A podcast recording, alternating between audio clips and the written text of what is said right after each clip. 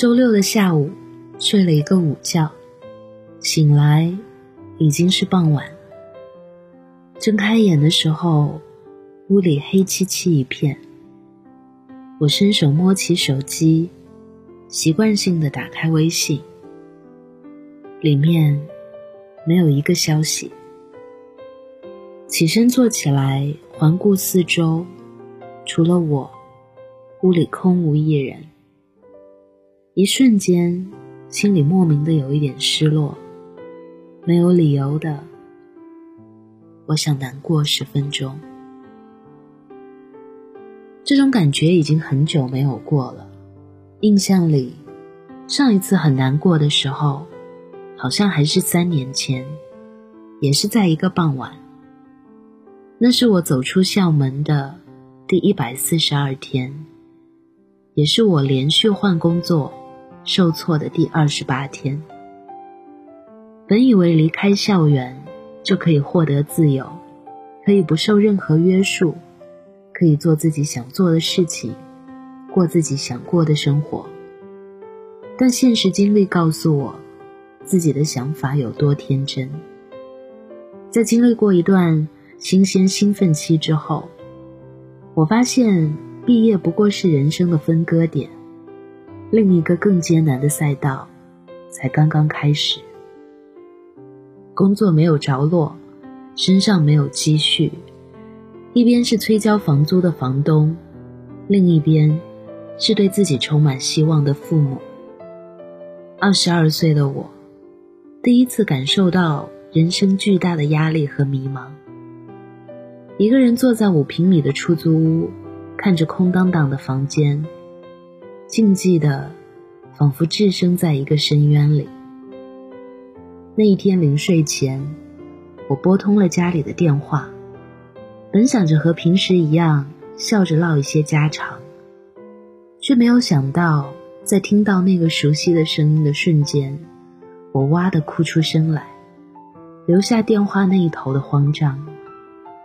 那是我自长大之后第一次在爸妈面前哭，也是第一次知道后面的路，我真的需要一个人走。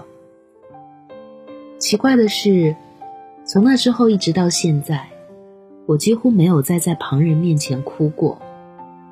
是因为生活真的很顺心，没有遇到过伤心的事吗？好像也不是吧。经历过找工作连续被拒的迷茫，也有过工资交不出房租的窘迫，面对过进退两难的无奈，也羡慕过别人光鲜的生活，失恋过，也伤心过。只不过后来的自己，习惯了什么事儿都埋在心里，所有的坏习惯，也都藏起来，一个人消化。那些令人难过的事儿。不愿与别人诉说，似乎也不允许自己去为他难过。心情不好的时候，好像更喜欢窝在家里一个人刷剧，一个人跑步听歌，一个人下厨为自己做一顿饭，让自己忙起来，以为这样就可以忘记所有的难过。但事实上，很多时候。我都会莫名其妙的感到悲伤，说不出任何的理由。很多人评价现在的年轻人，不敢穷，不敢病，甚至连大哭一场都不敢。看看周围的人，大家好像也确实如此。遇到难搞的客户，心里明明在骂着，脸上却还是要笑嘻嘻的迎合。偶尔跟老板的意见不统一，明明抗拒，但还是要无奈的接受。遇到委屈和误解，也不再像小时候那样急着辩护。每个人都戴着成人自由的面具，忙着工作，忙着生活，忙得似乎已经忘记了如何悲伤。关于年轻人的这个话题，好像从来都没有间断过。知乎上有一个问题。在这个年代，年轻人到底该怎样悲伤？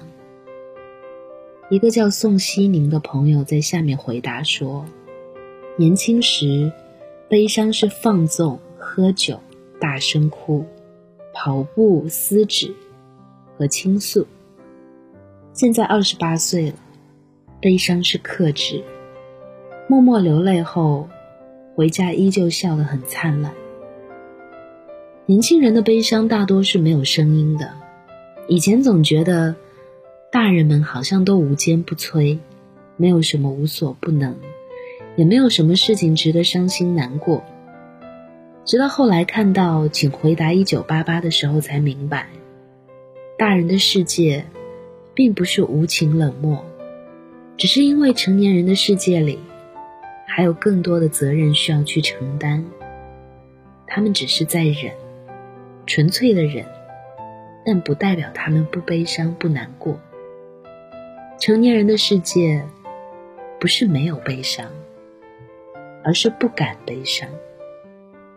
从什么时候开始，我们也变成了这样？对难过的事情、难过的心情，会刻意选择避而不谈、置之不理，以为这样就可以更快的消化掉这种情绪。但情绪这种东西，往往越是克制隐忍，就越是刻骨难忘。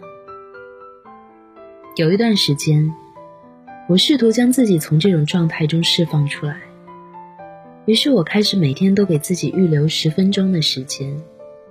这十分钟，我可以发呆，可以伤心，可以想难过的事儿。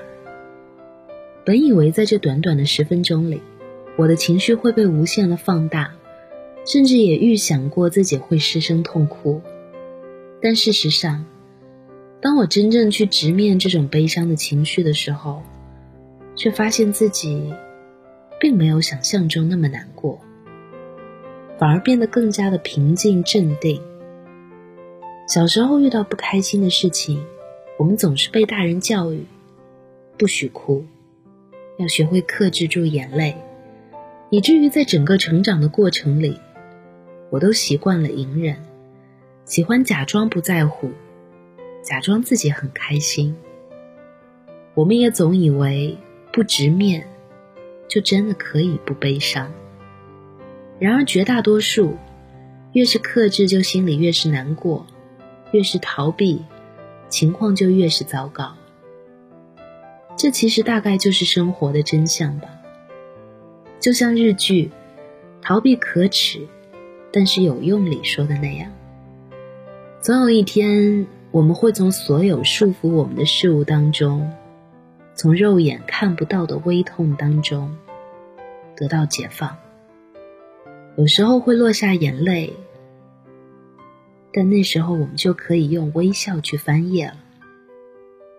现在的你，伤心也好，不开心也罢，跟自己说，允许自己难过一下，仅仅就十分钟而已，没有关系。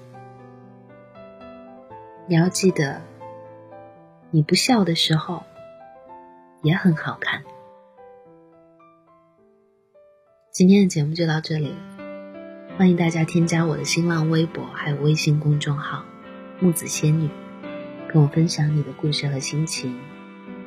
晚安，好梦。看不到他们说会不会只是一种想象？难道是我还不够相信天堂，所以